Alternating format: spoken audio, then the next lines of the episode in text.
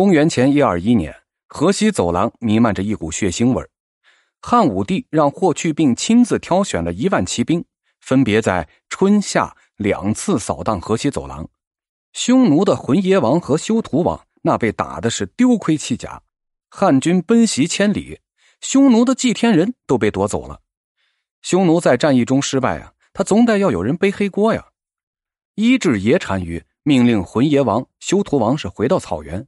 想用他们的头颅呢安抚军心，两位王爷就合计：这竟然要杀我们，不如我们就投降汉朝吧。消息传来，长安震动，这是自白登之围以来啊第一次成建制的匈奴部队投降。为了表示郑重，汉武帝决定搞一个受降仪式，而仪式的主持人呢还是霍去病。虽然修图王临时反悔，被浑邪王是当场斩杀。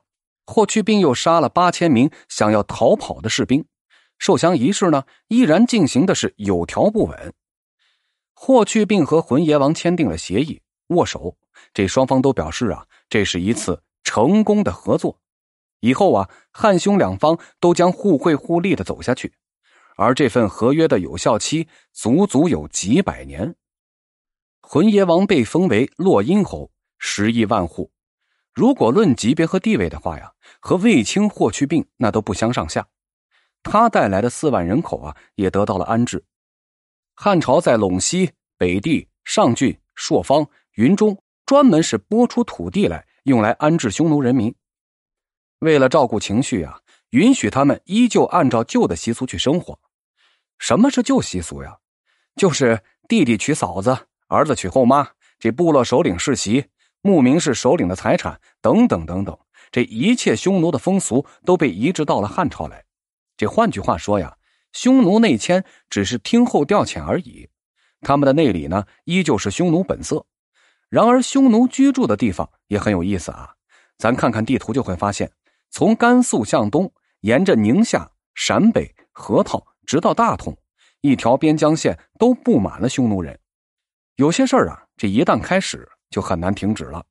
一粒渺小的种子在盛世播下，吸取了四百年日月精华，终于在魏晋长成了参天大树。飓风起于清之末，公元四十八年，匈奴再次分裂成为了南北二部。为了争取生存权呢，这南匈奴把王庭就迁到了包头，依附于东汉。朝廷的意思是啊，能吵吵就尽量别动手。第二年。光武帝设置了使匈奴中郎将，驻扎在南匈奴驻地的周围。这既是保护啊，那也是监视。南匈奴呢，就此在河套地区扎根。东汉末年，他们已经逐渐南迁到了黄河的两岸。晋朝时的西北、陕北已经遍布匈奴人的身影。蔡文姬年轻的时候啊，嫁到了河东郡，也就是山西的运城。丈夫去世之后啊。因为受不了婆家的闲言碎语，就回家守寡了。他家呢在陈留郡，相当于现在的开封。但蔡文姬呀，依然被匈奴左贤王给掳走了。后来呢，还生了俩孩子。这说明匈奴已经具备随时进入中原的能力啊！能去开封，那么离长安、洛阳，他也就不远了呀。此时的匈奴已不是远方的敌人，而是心腹之患呐。三国时代啊，出现了人口危机。一五七年，朝廷呢进行了一次人口普查，得出的数据是五千六百万人口，分别属于一千万户。如此庞大的人口基数，足以称得上是盛世啊！仅仅三十年后，天下巨变，董卓焚毁洛阳城，周围二百里是鸡犬不留。都城迁徙到长安后的几年。军阀混战让关中呢也变得是残破不堪，再加上东汉和羌人的百年战争，潼关以西呀就出现了大片的人口真空，关中失去了称霸的条件，而原本活跃在西北的羌人纷纷东进，长年累月的战争让中原人口是大幅度的减少，出现了历史中罕见的用工荒。二一四年。曹操彻底平定了凉州，大将夏侯渊博得了虎步关右的美名。问题也很明显，缺人呢。